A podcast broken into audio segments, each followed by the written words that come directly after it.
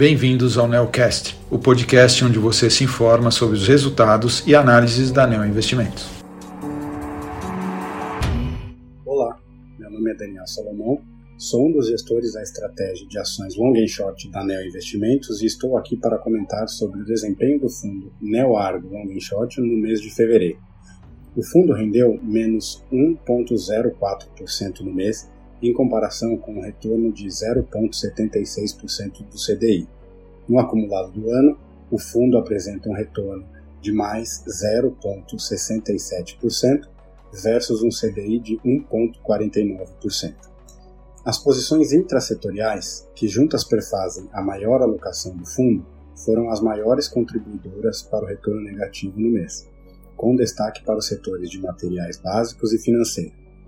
Em termos de posições específicas, destacamos as posições relativas compradas em Luz e Minas e Caixa Seguridade.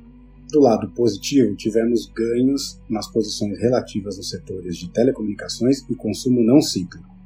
Já a estratégia intersetorial teve seu desempenho negativo explicado pelas posições relativas compradas em lojas Renner. Por fim, a estratégia de estrutura de capital teve um desempenho também negativo no mês por conta do relativo entre as ações do grupo Gerdau.